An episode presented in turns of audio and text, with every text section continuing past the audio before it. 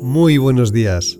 Hoy es el segundo domingo de Cuaresma, domingo 25 de febrero de 2024. Y vamos a comenzar el día con el libro del Génesis. Después de estas cosas, sucedió que Dios tentó a Abraham y le dijo, Abraham, Abraham. Él respondió, Heme aquí. Díjole, Toma a tu hijo, a tu único, al que amas, a Isaac, vete al país de Moria y ofrécele allí en holocausto en uno de los montes, el que yo te diga. Llegados al lugar que le había dicho Dios, construyó allí Abraham el altar y dispuso leña. Luego ató a Isaac, su hijo, y le puso sobre el ara encima de la leña. Alargó a Abraham la mano y tomó el cuchillo para inmolar a su hijo. Entonces le llamó el ángel de Yahvé desde los cielos diciendo, Abraham, Abraham. Él dijo, heme aquí. Dijo el ángel, no alargues tu mano contra el niño, ni le hagas nada, que ahora ya sé que tú eres temeroso de Dios, ya que no me has negado tu hijo, tu único. Levantó Abraham los ojos, miró, y vio un carnero trabado en un zarzal por los cuernos. Fue Abraham, tomó el carnero y lo sacrificó en holocausto en lugar de su hijo. El ángel de Yahvé llamó a Abraham por segunda vez desde los cielos y dijo, Por mí mismo juro, oráculo de Yahvé, que por haber hecho esto, por no haberme negado tu único hijo, yo te colmaré de bendiciones y acrecentaré muchísimo tu descendencia como las estrellas del cielo y como las arenas de la playa y se adueñará tu descendencia de la puerta de tus enemigos.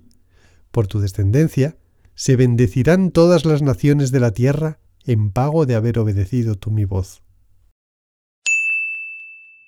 Lectura del Salmo 116 Tengo fe, aun cuando digo muy desdichado soy. Mucho cuesta a los ojos de Yahvé la muerte de los que le aman.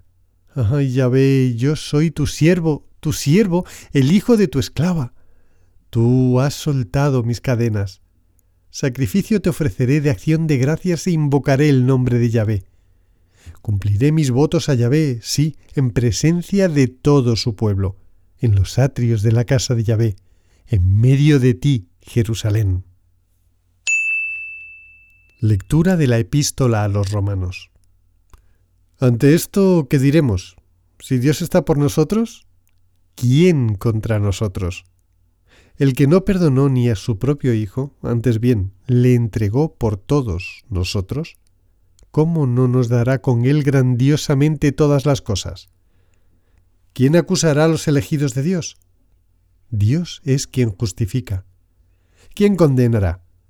¿Acaso Cristo Jesús, el que murió, más aún el que resucitó, el que está a la diestra de Dios y que intercede por nosotros? Lectura del Evangelio de San Marcos. Seis días después tomó Jesús consigo a Pedro, Santiago y Juan, y los lleva a ellos solos aparte a un monte alto. Y se transfiguró delante de ellos, y sus vestidos se volvieron resplandecientes, muy blancos, tanto que ningún batanero en la tierra sería capaz de blanquearlos de ese modo. Se les aparecieron Elías y Moisés, y conversaban con Jesús. Toma la palabra Pedro y dice a Jesús, Rabí, bueno es estarnos aquí.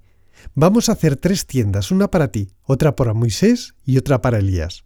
Pues no sabía qué responder, ya que estaban muy atemorizados. Entonces se formó una nube que les cubrió con su sombra y vino una voz desde la nube. Este es mi Hijo amado, escuchadle. Y de pronto, mirando en derredor, ya no vieron a nadie más que a Jesús solo con ellos.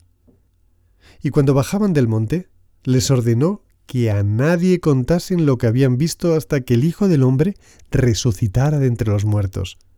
Ellos observaron esta recomendación, discutiendo entre sí qué era eso de resucitar entre los muertos. Pasa un domingo maravilloso. Que Dios te bendiga.